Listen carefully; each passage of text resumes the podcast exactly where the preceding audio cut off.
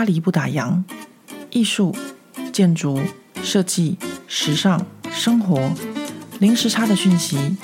无论你人在法国，曾经在法国，或想来法国，喜欢或讨厌这个国家，都欢迎你和我一起度过巴黎的战斗人生。欢迎收听《巴黎不打烊》，我是何桂玉。现在录音时间是二零二四年一月五日星期五的巴黎时间下午两点半。呃，这边呢，我要先跟大家说新年快乐。呃，已经到二零二四年了。嗯，每年在这个呃一年之初哦，我都会跟女儿两个人在笔记本上白纸黑字的写下来今年的三个愿望。我今年到现在还没有写我的，我女儿已经决定好她的了。那我不知道大家有没有就是像我这种奇奇怪怪的习惯呢？其实我觉得这种奇奇怪怪的习惯还蛮好的，就是呢。每年都这样写三个，每年都这样写三个。刚开始的时候可能不会去实现，但是慢慢久了就会自己觉得不太好意思。我都写了那么久，但是都没有实现。然后呢，呃，总有一天就是我们会想到说，哎，今年来把那个时候写的这个愿望来实现一下吧。我自己是这样子，所以。我蛮跟大家分享，就是这个方式的，就是我蛮推荐这个，嗯，写下一年要就是执行三件事情的这个这个这个方式，就是说，嗯，我觉得很多事情时间是可以就是改变很多的。我现在在这边跟大家录音的原因，就是因为我刚把我女儿送去给我健身房同学上课啊，我已经在这个。呃，脸书上跟大家分享过，但是在这边呢，还是要跟大家再讲一次，因为实在是太值得 骄傲了。事情是这样子的，呃，我女儿开学之后呢，那他们班上呢都是呃来自呃全巴黎、全法国，然后包含以前法国殖民地啊，还有北非的，还有就是北美的。大家想看这么多国家 哦，还有那种就是亚洲回来的那种很强的那种各地的第一名的学生，那大家整个就是一种很拼的气氛。其实我就是这一年，我就跟大家讲说，我还没有就是找到一个主题来讲我女儿学校的事情。那当然，因为她现在大了，我也不好意思再分享她。他的私人的部分我就不不能多说了嘛，还是要尊重小孩子的这个隐私权。但是呢，学校的事情我是可以讲，但是我一直没有找到这个就是标题这件事情。但是还是可以跟大家讲一下，就是说他们这学校真的就是一个呃，应该算是很竞争的学校吧。呃，毕竟就是在法国。他们这个学校已经第一名，已经很久很久了，然后又是一个非常有名的学校，所以呢，这个整体的气氛真的是很不一样。这个不一样到就是，呃，我记得刚开学就是。刚开学真的就是前一个礼拜，我女儿还会做噩梦。然后开学的第一个礼拜、第二个礼拜，她每天都很紧张。那跟他一样的人真的是非常的多。开学第一天，呃，不是第一天，开学第一礼拜就有人就是马上转学了嘛。我记得这个部分我好像跟大家分享过。然后校长也有说，啊，大家都是第一名，但是呢，因为大家都是第一名，但是还是到了这个学校，一定会有人是最后一名的这样。然后就要跟大家讲说要平常心啊什么的，但是谁有办法有平常心呢？就是这些嗯，原本在他们各自学校或是各自的班上都是第一名的学生，绝对都是一些很好强的小孩。我想跟大家分享那么久，大家都知道我女儿的性格。不过呢，她现在已经不好强了，因为在全部都是第一名的环境里面，你要好强只是就是整死自己而已。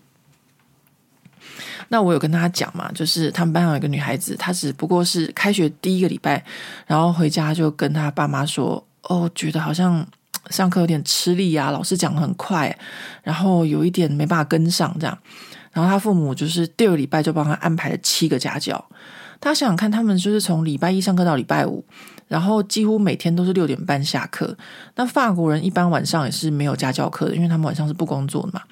那他的家教时间怎么安排？所以他的家教时间就全部挤在礼拜三的下午，因为他们礼拜三是半天，还有礼拜六，所以这个小孩他就就是，他就跟他同学说，他接下来就没有这个休息的时间了，因为他要上七个家教。那我这边要跟大家分享一下，就是在巴黎的这个家教的行情哦。因为我女儿以前很小的时候，我也曾经一度帮她请过家教，因为那时候她是刚从台湾回来，她觉得她自己的法文能力不是很好啊。反正呢，我女儿常常就是会对我，就是对他对我的要求是，他要求我去帮他找家教。然后呢，呃，这个在法国就是没有补习班，但是呢，就是有家教这件事情。然后有很多家教网，然后在家教网上呢，就可以找到各种不同的教才艺的啊，教舞蹈的啊，教乐理的啊，教什么什么都有。然后各科全部都有。然后呢，每个老师呢就会写出他的就是学历背景或什么的。然后一般来说，最便宜的大概就是一个小时差不多三十五欧。这样子的家教费，但是呢，这种一个小时三十五欧的家教，通常都是你看他的那个学历或是照片，可能奇奇怪怪，或是我们也不晓得这样子啊。就是在法国，就是一个，嗯、在法国怎么讲呢？就是会觉得是一分钱一分货这件事情，所以看到那种就是学历很好的老师，或他的背景条件很好老师，那他的家教费就会非常的不便宜，那一个小时可能就一百多欧，有的话。到两百欧或者三百欧这样子。那我在巴黎布朗的脸书分享这件事情的时候，也有这个这个美东的读者就说，他们那边是一个小时两百五十块钱的美金，还请不到人。没错，我在巴黎也是一样，就是家教费很贵，但是他要不要收你，那还不一定呢。就是说，我不知道怎么讲，就是他们那些老师，就是嗯。会看学生，然后会看情况。比如说，像我女儿，她当时的情况是说，她的分数已经是十八分了，但是她还是不满意，她想要考到十九点五。好，法国满分是二十，那这样当然不会有老师愿意收他，因为如果你要就是帮一个学生从呃就是三分好了进步到十分。那是不是很有成就感，而且是比较容易的事？但是你要帮一个学生从原本就很高分的十八分，然后进步到十九点五，这种就是在法文就叫做追求 excellent，就追求极致的这种，是一件很难的事。那这必须要是那个老师他自己本身是那样子的人，那本身是追求极致的人，他们怎么可能来当家教呢？他们一定都会有很好的工作，很好的职业啊。这个就像在法国缺乏数学老师是一样的道理。因为在法国，数学好的人，他们都可以找到很多很不错的工作。谁要去当数学老师呢？对吧？啊，所以呢，法国非常的缺数学老师。好，那呃，大致上就是这个样子的情况。所以，像我女儿她那个同学，她父母可以帮她找到七个家教，要满足这个学校的要求。也就是说，这个学校的水准要求非常非常高，所以要有七个。这样子追求 excellent 的这个老师，那大家可以想象得到，这个同学的家庭背景绝对不一般。所以我这个非常怎么讲呢？我我这个非常我没有我一点仙气都没有，非常接地气的地方。妈妈一听到女儿这样讲的时候，就说：“你那个同学住哪区？” 他说：“哦，住在那个第七区。”啊，我说：“啊，那就对啦，住在巴黎铁塔旁边。”当然，其实我女儿这个学校呢。一直都是这样子的，就是我之前其实有跟大家分享过，就是发过的一个这个媒体的报道，讲到他们学校，就说他们学校的除了就是学生是分数成绩非常好之外，而且大部分的学生的家庭的背景条件也都非常好，所以有一些从外省，就是呃，就是。经济能力比较差的学生到这个学校来就觉得格格不入，因为觉得说哦，其他同学他们下课就去看戏、看表演或什么的，但是呢，我就要搭火车，然后回到我的乡下，然后在父母的杂货店帮忙工作这样子。我之前很久以前有分享到这篇文，他们学校这篇文章，但是我没有想到我女儿竟然进了这个学校，然后事实上呢，呃，就是也是差不多的。不过在巴黎的学校大上就是这样子啊，就像他以前那个国中，也就是很富人区的学校嘛，所以有很多的，也就是呃世界各国的外交官大使的小孩啊，然后还有一个同学是克兰斯创办人的孙女啊，然后或者什么什么的，这种都非常的多。好，那不管这个啦，就说呃，我女儿有没有需要请七个家教呢？我那时候心里一惊，想说，哎，那你上课还好吧？呃。上课跟得上吗？然后那时候开学的时候，女儿反应就说：“哦，还好，就是她觉得没有特别难，她觉得一切都还 OK 这样。”那当然，因为学校的这个成绩哦，这分数打得非常的严格，所以很多的学生班大家都第一名嘛，然后到这学校来就不太适应，就是拿到那么低的分数，所以那时候校长非常非常的怎么讲？大发慈悲的，就是说，为了避免孩子们压力过大，所以呃，第一学期都不打成绩，然后结果第二学期这个一开学成绩出现之后，所有人都是脸都是绿的，就是想想看，他们这些原本都是拿高分满分，像我女儿都拿那种十八十九分的学生，她人生中第一次拿到她的九分，她整个就是回到家就是一副天都要塌下来的样子，我相信。嗯，如果你也曾经有过，就是比如说你本来是很好的学校毕业，然后突然间考到建中北一女，然后其他同学都跟你一样很强，然后第一次考试考不好，应该都会有过这样子的经验。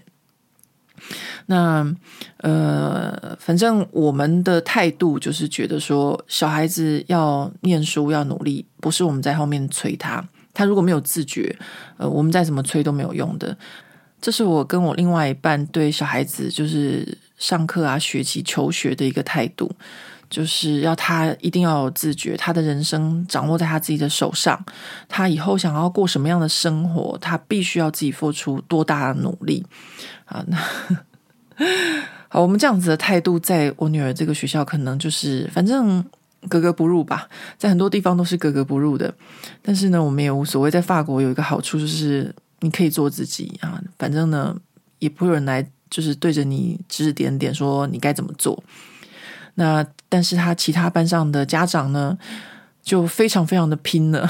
比如说有一次我不小心看我女儿在划手机，然后我就说哇，你同学就是这个连假这两个礼拜，每个都就是 PO 的那个那个发文线动，每个都在 K 书诶。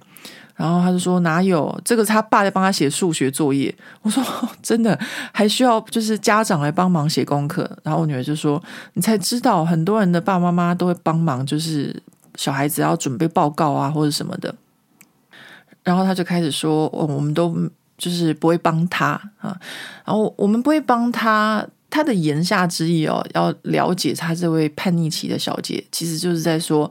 哦，像我这个外籍妈妈什么都不懂啊，讲法文都还会有错的时候，怎么可能帮他？他就在那个法国这么好的学校，大家知道叛逆期的小孩就是这样，我每天都要遭受这些，就是被当成一个没路用的妈妈这样子。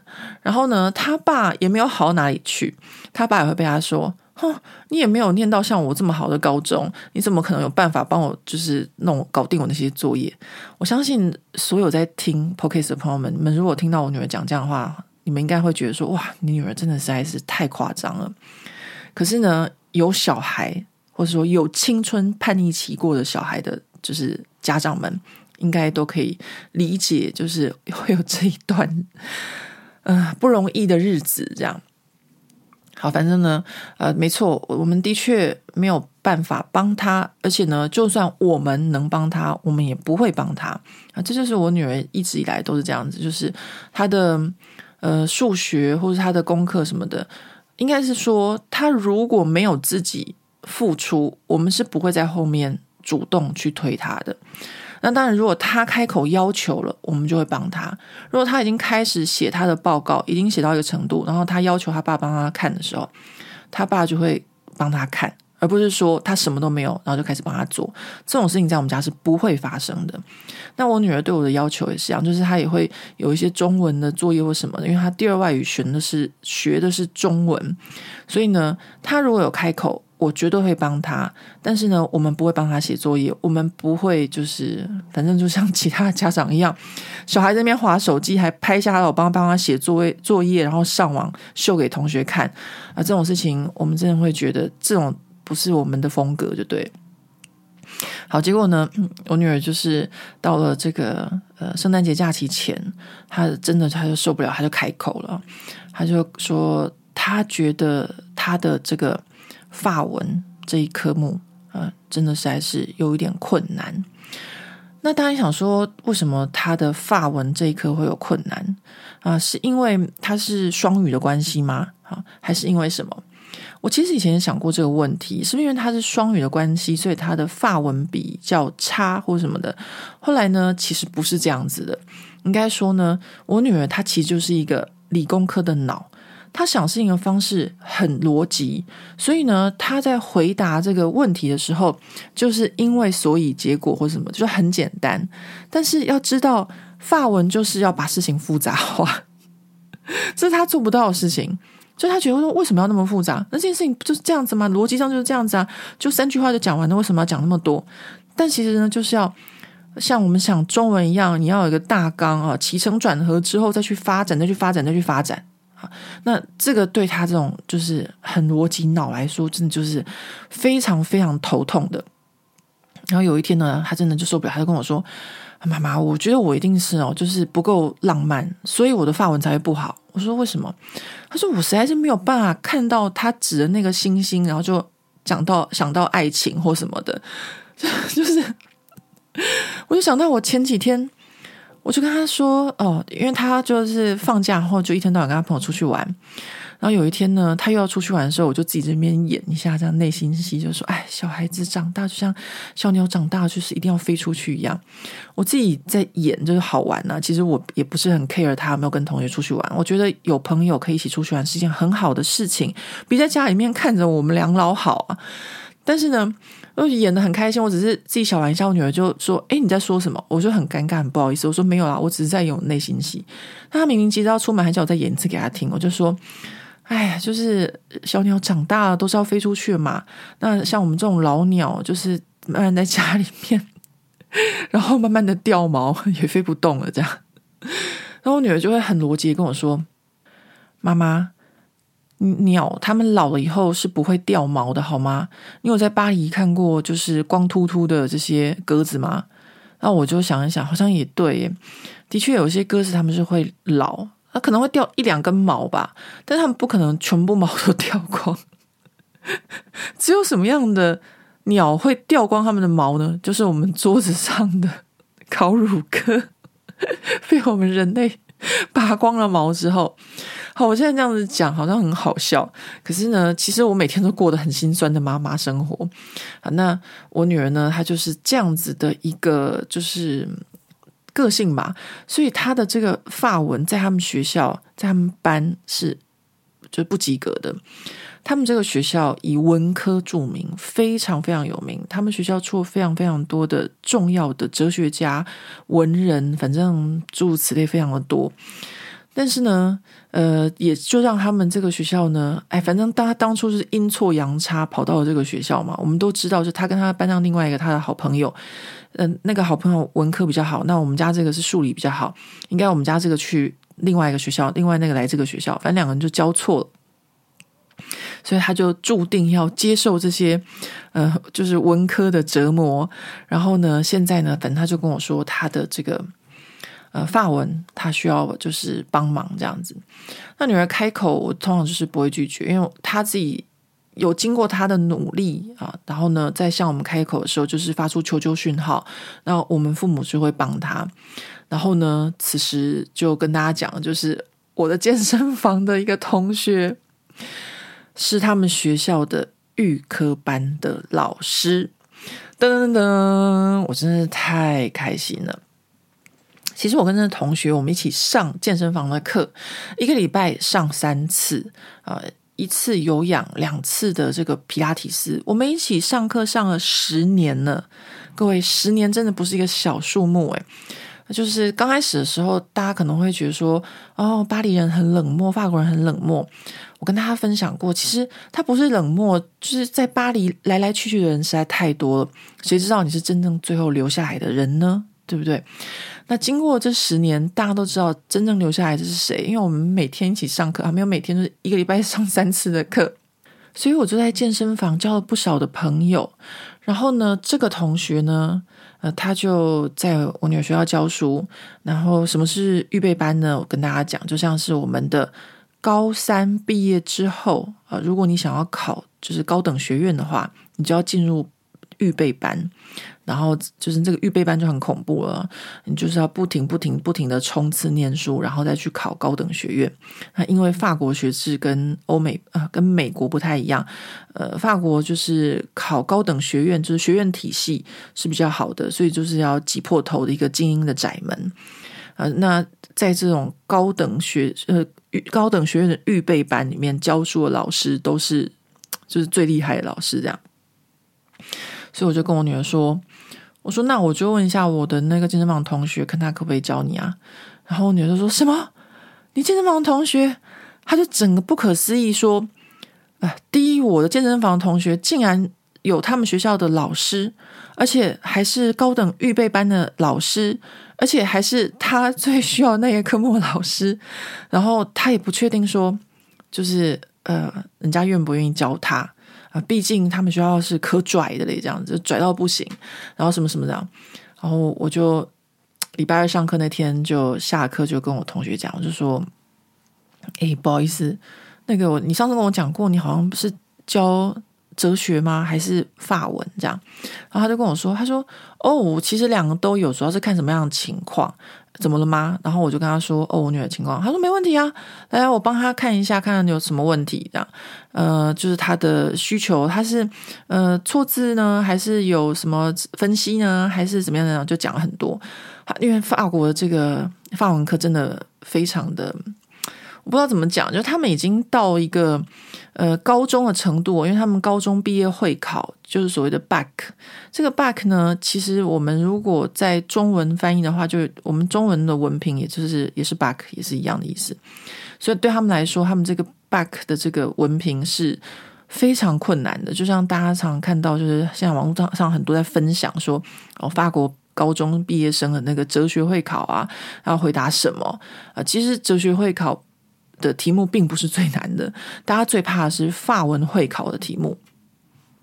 那这对他们来说是就是怎么说呢？就是一个压力山大的一件事情吧。就像以前我们小时候要高中联考一样。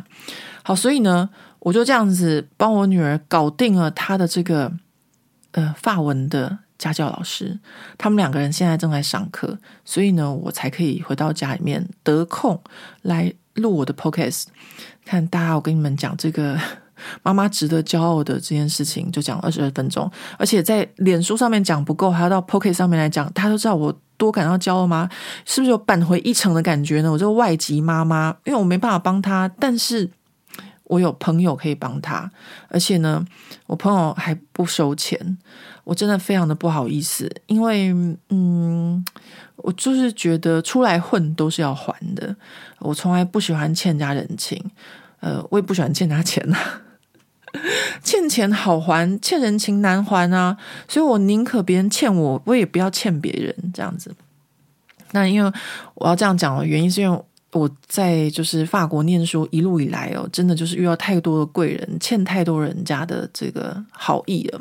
所以呢，我现在真的是用我的。一辈子在还以前当初曾经帮助过我的那些好朋友们，这样，所以我觉得我自己的性格是这样子，所以呢，我就会不喜欢就是欠人家人情。但是我这同学呢，他也怎么可能会就是收我的钱？因为我们都一起上课十年了，而且说老实话，法国人他们就是我要怎么讲呢？他们不是那么不重感情的，法国人是很重感情的。然后他们其实有一些人也是有所谓的孝道这件事情，只是他们没有讲出来，他们没有把这件事情当成一个就是道德学说在教孩子，他们只是觉得说这个是身为人类理所当然的事情。就像我健身房里面有一个最好的朋友，他是不是去年就搬家了，搬到乡下？他搬到乡下的原因，是因为这样子他可以照顾他妈妈，因为他们巴黎的房子太小，他妈妈没有办法搬到他们家来住，所以他为此跟他先生两个人搬到乡下去，买一个比较大的房子，可以就是照顾他九十几岁的妈妈啊。所以呢，嗯，这件事情大概是我这礼拜真的是最值得骄傲的吧，就是把我女儿丢给了我同学。好了，不是啊，就是。我没有办法教我女儿这个部分，那当然要帮她请家教，真的啊，我以前帮她请过家教，真的是太难了。就说你跟那个家教讲说，哦，她在这个学校，很多人都不敢教了。然后呢，呃，敢教的呢，要么就是呃收费非常的贵，而且呢还拽个二五八万，然后呢可能还让你得去他家，然后还怎样怎样怎样，就是条件一堆。真的没有那么容易。那我同学呢，完全的帮我省了这个心，我真是太开心了。而且呢，就在我们家对面的咖啡馆，走下楼走路过去一分钟就到了啊、我不知道要怎么说我今天现在的开心。好，那 不知道怎么说我现在开心，我还是要认真的跟大家讲一下今天这一集的主题。这里我要说一下，就是我上一周其实是有录 podcast 的，但是我没有把它放上网络的原因，是因为我后来想一想，就是。我觉得那一集不需要存在，因为是一个闲聊的一集。我很希望就是可以在我的 Podcast 或者在我的 YouTube 影片里面，可以给大家比较多的一些关于法国的知识啊，或一些文化的东西啊。如果只是听我这边闲聊，讲我自己个人的生活，我觉得我也不是什么大明星或者偶像，我也不需要就是受到那么多的关注。呃，我会想要跟大家分享，可能是我自己学到了什么，或是呃一些。对，主要是我自己得到了一些知识，我想跟大家分享。不然的话，真的，反正我上一集就后来我就录完以后自己重听，会觉得说：天哪！我让大家听这些东西根本就是浪费生命。就像我每次在这边跟大家闲聊，我现在就会觉得说：哎，不好意思让大家听我闲聊二十五分钟，就是浪费生命。所以我就会真的很希望，呃，每一集的 podcast 里面是有一点东西，有点料的，就是让大家不会觉得说：哎。听完这集，我没有学到什么文化，没有听到什么知识，这是我对我自己平常的期许啊。但是，这是我对我自己的期许，但是我很爱听，就是那些呃 Podcast 是讲一些无聊的事情，我觉得很舒压。好，那今天我们就要赶快回到主题，不然的话，我真的浪费大家时间，然后又到时候又就是把这一集节目删掉，不放上线。今天我要跟大家说。国王饼的由来，好，先说国王饼这件事情。每一个来法国念书的台湾学生都很喜欢法国饼，我呃不是法国饼，国王饼。我到目前为止没有认识哪一个留学生不喜欢国王饼的。那我自己也很喜欢。那我很喜欢的原因是因为我觉得它吃起来很像奶酥面包。我当初喜欢它的原因是这个啦，就是因为我自己在台湾的时候，小时候嘛，我们那种台式面包啊，什么葱花面包、玉米面包、热狗面包、奶酥面包、菠萝面包，对不对？我不知道现在还有没有。我觉得现在这种台式的面包店越来越少。每次回台湾的时候，都觉得很难找到这种很台的面包店啊。那我小时候我们就是吃这些长大的，所以我很喜欢奶酥面包。那我就觉得，诶，国王饼可以一解我就是对奶酥面包的一个乡愁。那其他的台湾同学，他们喜欢国王饼的原因，就是他们觉得很有趣、很好玩。因为他们在上语言课的时候，然后就是老师就会教说怎么吃国王饼啊。啊，在法国吃国王饼的方式是这样子的，你就算一下在场人数有多少个人，有六个人就切成六块。然后年纪最小的那个人就躲到桌子底下，然后上面的人就问说：“好，第一块饼要给谁？”然后他就说：“哦，给某某某。”然后第二块饼给谁？然后是给某某某这样子分那个饼。然后呢，最后吃到里面那个国王饼里面的瓷偶的那个人呢，他就是一天的国王，他还可以选一个王后啊、所以呢，我那时候认识了很多台湾的留学生的同学们，都很喜欢这个国王饼啊，也是很喜欢这个国王饼游戏。啊，不过我本人因为我来法国念书的时候，呃，就是时间比较晚了，就是已经一般的就是留学生都会在呃暑假过后就来嘛。我那时候跟大家分享过，但是我是隔年才来的，所以我已经过了那个吃国王饼的时间了。所以我的语言学校就是教这个国王饼文化那一堂课，我刚好就是已经错过了。所以我认识国王饼这件事情哦，是呃国王饼的这个很像奶酥的这件事情吸引我，而不是它的游戏吸引我啊。那因为这件事情就是奶酥的感觉啊，这个口感呢，呃，所以呢，我大概就是这快二十年来，我每年就是到了吃国王饼的季节的时候，我至少至少会吃差不多六到八个以上。的国王饼，就是我们吃国王饼的时候啊，是在一月的，就是主显节这个时候，就是这整整一月时间，你都可以吃到国王饼。那我真的就是，嗯，吃东家的，吃西家，到处买，然后吃名店的，吃什么什么的。好，这个吃名店或什么的，我之后再跟大家讲说，嗯。国王饼怎么样才是好吃，或者我自己觉得怎么样才是好吃？这边我先跟大家说说国王饼的由来好了。国王饼基本上在法国不是在圣诞节吃的，在圣诞节法国人吃的是木柴蛋糕。那为什么吃木材蛋糕？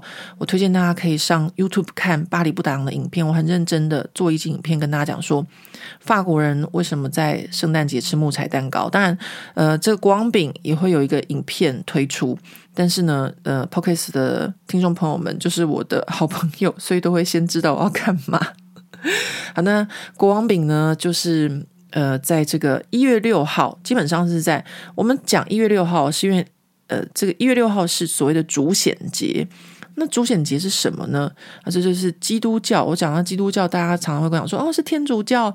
嗯、呃，基督教是其实是新教。反正我这边再跟大家重新就是再再确定一次，所谓的呃基督教就是泛指啊天主教跟现在的就台湾讲的基督教。主显节就是因为在这个基督教的新约圣经的马太福音里面，其实有好几个福音书里面都有提到啊，就是耶稣诞生的时候呢，就有几位来自东方的博士被伯利恒之星指引，然后呢，花了十二天的时间来到了圣母玛利亚和婴儿耶稣的跟前，然后献上了黄金、乳香和没药。啊，这段故事呢，因为我以前念卫理女中的关系，所以呢，我真的算是倒背如流。因为卫理是一个，呃，真的就是新教基督教的一个学校。然后小的时候，我们都还有宗教课，然后有时候还会有晚祷，所以呢，呃，学校比如说我们那时候社监会带着我们做晚祷。然后哦，对，有牧师哦，牧师会就是全校在大礼堂，然后讲一些圣经的故事或什么的，或者布道大会什么的。以前是有这些，所以呃，基本上圣经，嗯，我还算蛮熟的。呃，但是呢，小时候学圣经，或你真的是在宗教里面学的圣经，跟我现在看到的圣经的故事其实不太一样的。怎么说呢？我现在看到的是学者所研究的圣经，也就是说，我们台湾翻译成呃东方三博士啊，第一个是不是三人？不确定。第二个。他们是不是博士？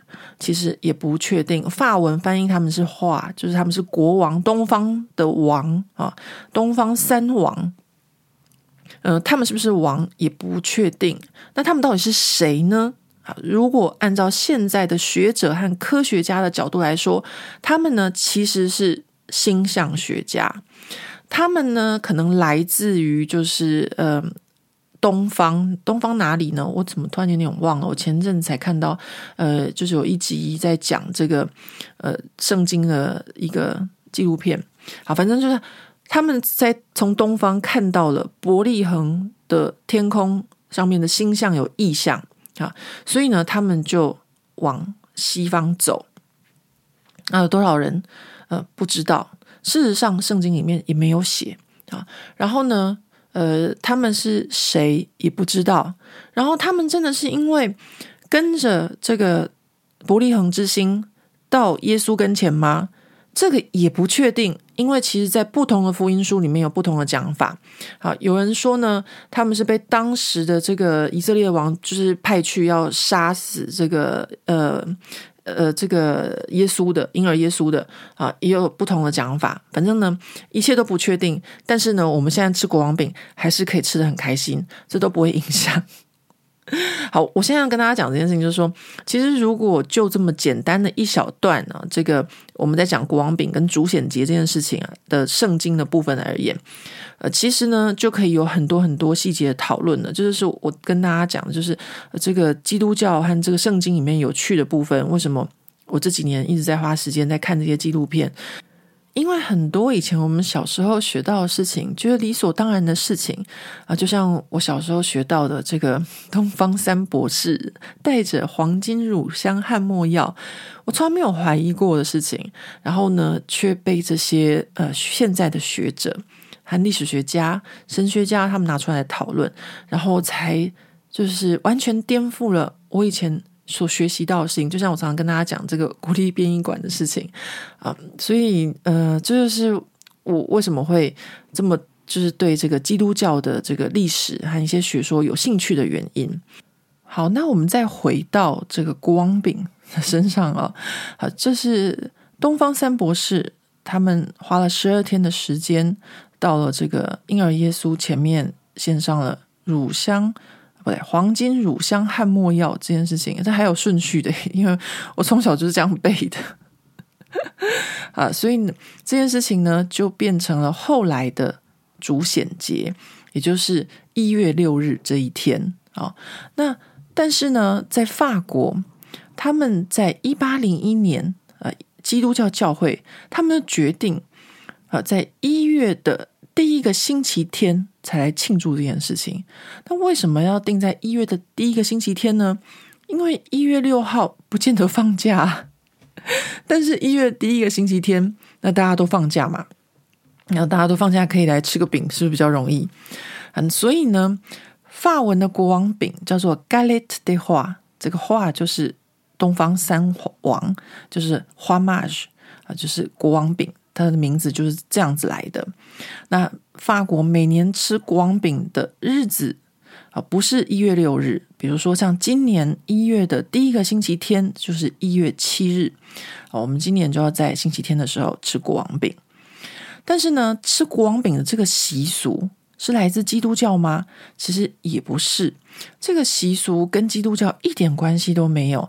这个习俗是源自于对。基督教人来说是异教徒的古罗马人啊，因为古罗马人他们以前呢、哦、会在十二月中的时候，呃，十二月中差不多就是从十二月十七号到二十三号这一个礼拜，也就是冬至的这一周，我们的冬至就是他们哎，对，也就是他们的这个日照时间最短的这一天。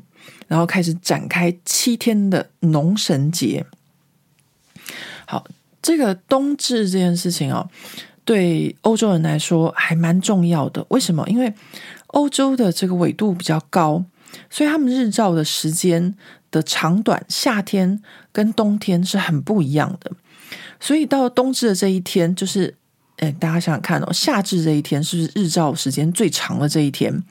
冬至就是日照时间最短的这一天，所以呢，我们如果看这个呃时间，就是日照时间长短的话，就会发现从夏至的这一天开始，然后在欧洲每一天的日出的，就是日照的时间就越来越短，越来越短，越来越短，越来越短，越来越短，一直到冬至的这一天，是这一整年就是日照最短的这一天。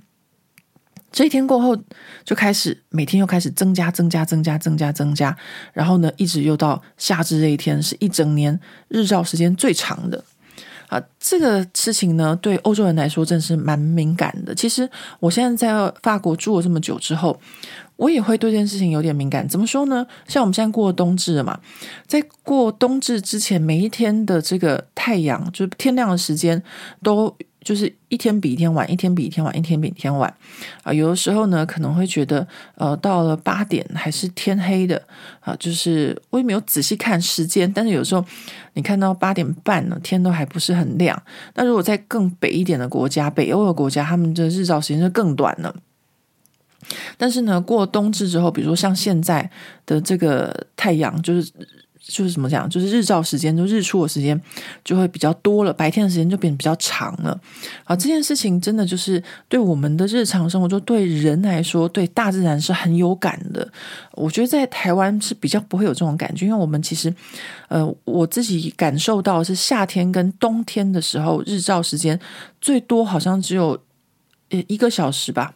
之间的差异，一个小时的话，我们其实感受不会很大。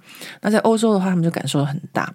那古罗马人他们就觉得说，哇，这个呃，庆祝这个冬至这个农神节这个时候呢，因为刚好是一个转换的时间，也就是说白昼就会开始增加的时候，那古罗马人庆祝这个农神节的这个游戏哦，就还蛮有创意的。就在这一天呢。然后在这一周的时间，就将整个平常社会秩序颠倒过来啊！罗马人他们那个年代哦，是有这个奴隶制度的，所以呢，奴隶呢，啊，他们就不再是奴隶啊。相反的，奴隶呢也可以批评主人，也可以接受主人的服务。然后在这个七天的节日里，罗马人还会吃一个就是烤的像太阳一样的这个金色的饼。那他们的这个战士，如果吃到饼里面的蚕豆，就可以当一天的国王。呃，但是这个当一天的国王，就是之后哦，呃，应该不是当一天，就这一周时间他可以当国王，但是之后他就会被处死。所以这个真的都是迁王。那后来还有另外一件事情，就是说为什么要放蚕豆这件事情？因为蚕豆对当时的罗马人来说是一个非常重要的农作物，也就是那时候冬天过后，春天来临的时候，第一个会长出来的一种植物的食物，这样子。所以对他们来说，就是有一个生命的意思。那罗马人他们吃国王饼啊，不是吃就是吃饼，然后抽国王这个习俗，后来呢就被崛起的这个基督教文化挪用，那个农神节呢就被去除了，然后变成和耶稣诞生相关的故事，呃，就把这个呃东方三王给找来，然后从西元四世纪的东欧就已经有这样子的记载，就是他们那时候就已经把这个。就是基督教社群把这个古罗马的这个呃抽国王这个习俗，还有吃饼这件事情，变成是基督教的一个活动。那其实如果真的要说这个基督教的文化挪用的部分，其实还不少，呃，包含复活节是从这个呃。那犹太教里面来的，那当然还有，其实呃，如果现在你去问法国人，他们都知道耶稣基督到底是十月二十四号生的？不，没有人知道，根本不知道他是哪一天出生的。那因为这个圣经，就是新约圣经，都是耶稣基督死了之后呃才写的，所以很多都是不可考证、不可考据的，而是他们后来才定下来的这些规矩。好，反正呃，这个。国王饼呢，他们后来到了法国，呃，到十四世纪才开始出现在这个主显节分享这个糕点的这个历史记载。那当时呢，这糕点它就变，就是我们现在的游戏规则是差不多了，但是呢，还是有点不太一样。就是我们现在切国王饼的时候，是要把它切成跟在场人数的数量一样多的分量，然后在但是呢，在十四世纪的时候，他们会再多加一份，那这一份呢，就是给穷人的，或是给上帝的，所以呢，又称为穷人之饼，或是上帝之饼。那这个主显节那时候呢，要吃这个蛋糕这件事情呢，在就是在法国以前还是封建就是君主制的时候，又称为国王的蛋糕，那我们就现在叫做盖利的话嘛，就是。国王饼啊，以前呢叫做 gâteau de roi，就是国王的蛋糕。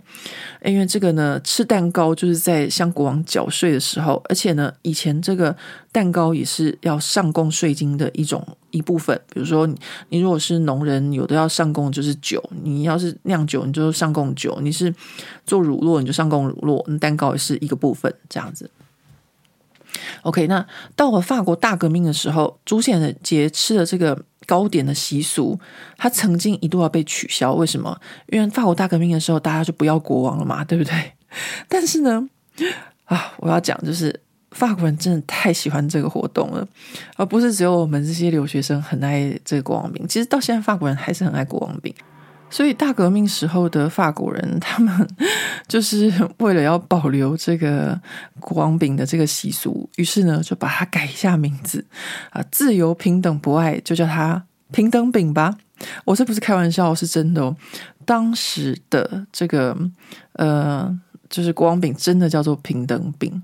OK，那讲到这个。饼这件事情哦，我一直要就是觉得很奇怪，就是这几年来开始，就是台湾开始流行国王饼之后，它突然间被叫成国王派，我不知道它为什么变成国王派耶，因为我们以前来法国念书的留学生都叫它国王饼啊，到底是谁把它改成派的呢？是因为英文的关系吗？可是我后来查了一下，英文不叫做就是呃 King 派啊。呃，英文叫做 King Cake，就是国王的蛋糕，而不是呃国王派。呃，所以呢，我这边觉得还是叫它国王饼可能会比较适合。就是嗯，它不是派的方式。呃，派的法文叫做 duct，就是塔的意思。呃，通常我们说 duct 派，它比较是那种就是。它的面皮在下面，然后呢，它的上面呃是开放性的，就是有一些馅料啊，比如说苹果派啊，那上面它会有一些呃，我们可以看得到苹果馅料。然后呢，咸派它上面会有蛋啊，有时候鲑鱼啊，有的会有呃，就是菠菜啊什么的，或是呃肉丁之类的，那种都是没有覆盖的，就是上面有一层呃，就是派皮。这样子，那上下都有派皮的，我们比较会叫它是饼。好，我这边突然间我没有要坚持什么，但是 我只是一直觉得很奇怪，为什么大家会突然间叫他国王派？我不知道这个名字是从哪里来的啊、好，那我们要再回到这个呃国王饼的历史和故事、哦。好，那到了这个大革命之后呢，呃，这个。国王饼呢，它就又恢复它原本名字。那我们现在来讲一下这个抽蚕豆这件事情啊。既然要讲它的历史，它的由来，我们就要巨细靡，什么都要讲，对不对？蚕豆什么时候变成瓷藕的啊？以前罗马人就是用蚕豆，然后呢，到了这个基督教的僧侣呢，他们就用一枚金币取代啊，那个。用金币来抽，看谁可以抽到这个教会的领袖。那金币成本实在太高了，而且呢，真的牙齿咬到会 断掉。就像以前我小时候，我父亲他会在那个过年的那个呃水饺，我们要称为元宝，里面放一个呃钱币，然后吃到人呢，就是会象征着什么嗯。好运还是什么吧，我也忘记了。可是因为我父亲呢是一个有点洁癖的人，他觉得在吃吃食里面放食物实在是太脏了。然后呢，加上咬到可能牙齿会断也不好。后来他就把这个 就是家里面的这个习俗给取消了。那这个可能就跟这个基督教的僧侣很像，就是本来是放钱币，后来就想想算放一颗小豆子这样。那到底什么时候变成瓷偶的？法国其实，在十八世纪就已经出现，呃，就是用耶稣婴儿的形状的一个瓷偶。但是呢，大家刚刚讲到法国大革命嘛，国王饼都不能叫这样平等饼了，所以法国大革命的时候，这个瓷藕就变成了这个自由的象征。自由象征什么？就是佛吉里亚帽。我讲到佛吉里亚帽，一定很多人不知道这是什么玩意儿。好，但是呢，我相信经过今年的巴黎奥运之后，大家都知道什么是佛吉里亚帽，就是今年巴黎奥运的吉祥物那个佛吉里亚，就跟他说被设计出来后被大家嘲笑的那个红色的那个那个吉祥物。好，那。呃，还有到后再更后来哦，直到一八七四年的时候，萨克森呢，他们就向法国倾销他们的陶瓷，所以才把把这个就是呃瓷偶这整件事情变得很普及化。因为瓷偶其实在法国是一个不便宜的产物，以前古时候这个陶瓷是不便宜的。那这个国王饼里面有一个瓷偶，其实是一件很珍贵的事情。那所以真的是要感谢萨克森倾销法国这些瓷偶，所以才就是让现在这个瓷偶普及。不过呢，法国向萨克森进口瓷偶也没有维持太久，因为后来法国就跟德国打仗嘛。那法国他们就开始就是有自己的这个瓷都黎末日，开始制作自己的瓷偶。好，那讲到这个瓷偶呢，就还有一件很重要的事情，就是呃，不是所有的国王饼里面都有瓷偶的。第一个，法国总统府爱丽舍宫里面的国王饼是绝对不会有瓷偶的。为什么？因为一个共和国的总统是不可能当国王的，所以呢，法国的传统就是在他们的总统府里面的国王饼是不可能有吃哦啊。到现在呢，法国的就是这个爱丽谢宫，他们每年都会有一个超级大的这个国王饼。我以前在念书的时候就有看过电视上在报道，然后呢，这个法国总统就会切这个呃国王饼，然后分给大家吃。嗯，这时候如果不小心总统吃到瓷藕变成国王，怎么办？当然是不可能的事啦。所以呢，这个爱丽谢宫的国王饼是没有瓷藕的。第二个国王饼没有瓷藕的是美国的国王饼。为什么美国的国王饼不能有雌藕呢？因为根据美国的法令规定，食物里面是不可以有不能吃的东西的啊。所以呢，那个小朋友很喜欢的健达出奇蛋啊，在美国是禁止贩卖的。那这个国王饼里面是不能有雌藕的。那关于这个美国的国王饼里面不能有瓷藕这件事情呢，啊，要感谢我女儿，因为是我女儿跟我讲的，因为我本来也不晓得。那我会知道原因是因为那天我们两个就在这个排队买国王饼的时候，我这个妈妈呢就想说，哎，来个机会教育一下吧，我就跟她说，哎，你看，你知道吗？这个呃国王饼呢，要买四到六人份的，里面才会有瓷藕。你买单人份的里面是不会有瓷藕的，因为没有人跟你抽国王。然后此时呢，我女儿真的觉得是她老娘在把她当白痴，于是她就跟我唠出了这个美国的国王饼不能有瓷藕的事。然后我这个妈妈呢还不相信她，还上网查了一下，发现是真的。啊，她讲的是真的。经过我的这个亲自核实之后，可以跟大家讲，没错。美国不能够有国王饼里面有瓷藕，然后也不能够有健达出席蛋，这件事情是很有名的，只有他妈不知道。好，那今天的这个国王饼的由来的故事呢，就到此跟大家告一个段落喽。啊，不行不行，告一个段落，我还要跟大家讲说怎么样挑选国王饼，因为很多人问我说哪一家的国王饼好吃，或者跟我说，哎，我马上就要来巴黎了，你可可以推荐我一间好吃的国王饼？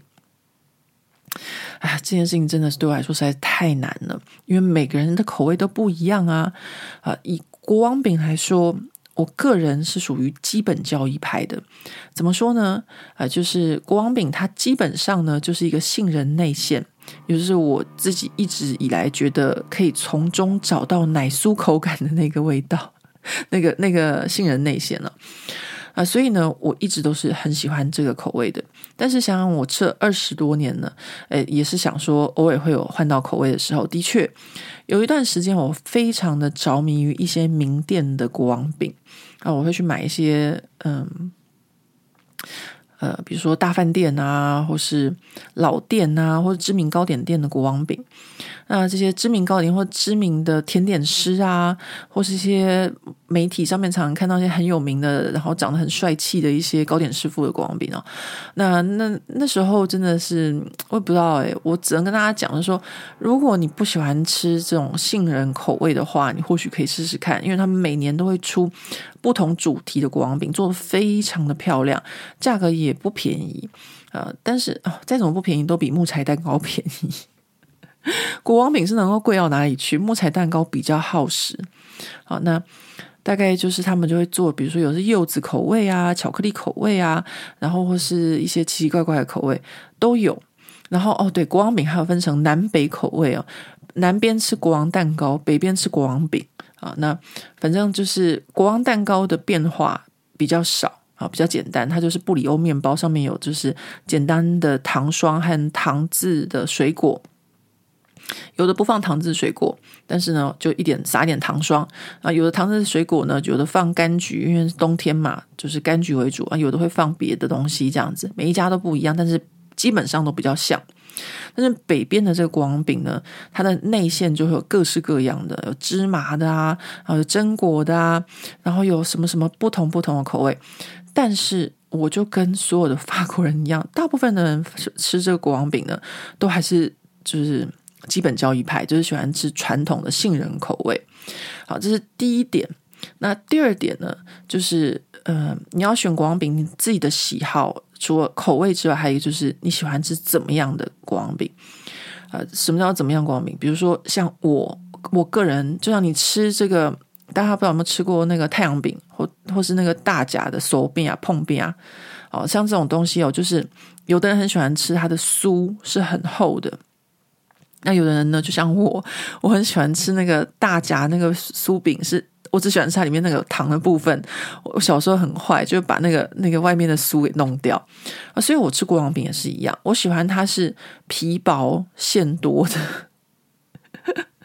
啊，所以呢，如果一个国王饼，它的那个就是它的那个饼皮是很蓬的，那对我来说，我可能就觉得不好吃。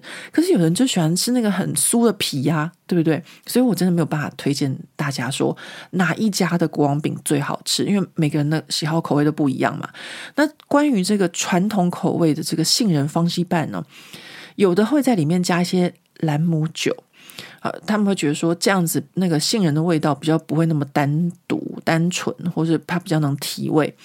啊，这我不反对，但是有的兰姆酒不小心加太多啊，但是有人很喜欢兰姆酒味道重一点。那像我就是喜欢它就是吃不出来的感觉啊，所以这真的很难推荐啊。就是说我自己个人也很难去呃。Follow 每一个某一个特定的美食家，他说的餐厅，他觉得好吃，因为每个人觉得好吃的东西都不一样嘛，对不对？好，所以呢，嗯，这就是我对于这个国王饼的一个一个看法啊，就是说大家叫我推荐的话，我真的不知道推荐哪一家。不过呢，我可以跟大家讲，就是说，哦，我刚才讲国王饼的由来的时候，少讲一个东西，叫做国王饼到底是面包店买还是？蛋糕店买，或是糕点店买，因为现在在法国，你管他谁都在卖这个国王饼，因为国王饼市场实在太大了啊。然后，他这个国王饼的市场导致巧克力师傅也做，导致呃呃什么讲呃面包店也做，糕点店也做，甚至有一些专门在做外汇的公司都在做，饭店也做，然后珠宝品牌也做，大家都在做，都要有自己或者时尚品牌 Dior 或是 LV，他们都有自己的国王饼。那到底要去哪里买国王饼呢？啊，我刚刚讲到一件事情，就是说法国人吃国王饼，第一个就是他们喜欢吃传统的口味。好，第二个就是根据统计，法国人他们选国王饼的时候，口味重于外外在。好。之前我上一集的那个 YouTube 影片跟大家分享过木材蛋糕，木材蛋糕大家喜欢的是漂亮的，因为圣诞节嘛，节庆气氛。然后这个木材蛋糕看到如果是很美的，就哇，好开心这样。可是呢，国王饼再怎么样，它就是圆圆的一个。虽然我们可以在一些名店或是饭店或是一些很高级的，嗯，像丽池啊，或者什么呃四季啊，或者什么半岛酒店，看到一些很漂亮的这个国王饼。但是呢，呃，法国人的选择就是选国王饼的时候，还是会以口味为优先，外在是第二因素。刚好跟木材蛋糕不太一样，这很有趣吧？我也不知道为什么，因为我自己也是这样，因为就觉得说国王饼它就是，它就应该是那个味道，因为我们一年只吃它一次，我们一年只吃到这个杏仁方剂拌一次啊，它怎么可以不是这个味道呢？好，那所以呢，以前的一些就是知名糕点师傅啊，呃，因为我以前很爱去追那些嘛，年轻的时候都是会这样子啊。然后那些年轻的就是糕点师傅有名的店家，他们都会出一些奇奇怪怪的口味。后来就发现卖不好，所以这几年开始呢，他们都一定会有基本的传统口味，所以他们就变得很累。我在想。就是你除了有传统口味之外，你还要有一个二零二四年的创作口味。好，现在开始每年都是这样子，因为真的还是这个传统的基本盘卖的比较好了。呃，这是我要跟大家分享。然后还有一个很好笑的点，就是法国百分之六十八的人就是吃国王饼的时候，就这个会作弊。好，这件事情的确是有安安慰到我，因为自从我认识我另外一半开始，就是。这么多年以来，我就再也吃不到瓷藕了，因为他永远都会作弊给我女儿。那我跟他讲说，他还不高兴，说我没有，我没有。但是他就是有，他昨天还又在作弊一个给我女儿，然后还跟我说我没有没有。我说你刚刚明明就偷偷悄悄看有没有听到那个那个，因为切的时候就会知道嘛，你就看他可以切没有切到，那就在。刀子在敲敲敲敲，他就可以知道，不然就偷偷翻一下，因为那国王饼是酥皮嘛，偷偷翻一下你就可以看到那个瓷藕在哪边。然后我跟他说他作弊，他作弊，他就是打死不承认，这样说我没有没有，因为我真的已经十几年没有吃到瓷藕了。好，没关系，那也好了，反正这样子我牙齿也不会断。好吧，那今天的节目真的可以在那边告一个尾声了，就是。呃，虽然我们聊天的时间还是很多，但是呢，呃，也是至少大家可以在这一集的节目里面知道这个国王饼的由来，然后国王饼的习俗，然后呃，国王饼正确的念法 g a l e t 的话啊，就是还有它的中文国王饼，我真的很无聊。啊，真的不好意思，我真的不知道为什么，就是看到国王派就想说，为什么他会叫派呢？到底是怎么回事？他从饼变成派，那也安呢？好吧，那希望大家过了一个愉快的一个小时。啊，那本小丑在这边 就要跟大家说拜拜了啊！顺便提醒大家一下，没事呢就不要忘记去看一下我们的这个 Chic and Shop 甄选购的清仓活动。然后呃，还没有吃巧克力的朋友们，呃，现在有现货也可以购买。我总是要工商服务一下，巴黎布糖没有叶配，所以自己帮自己叶配。那我们就下回见喽，拜拜。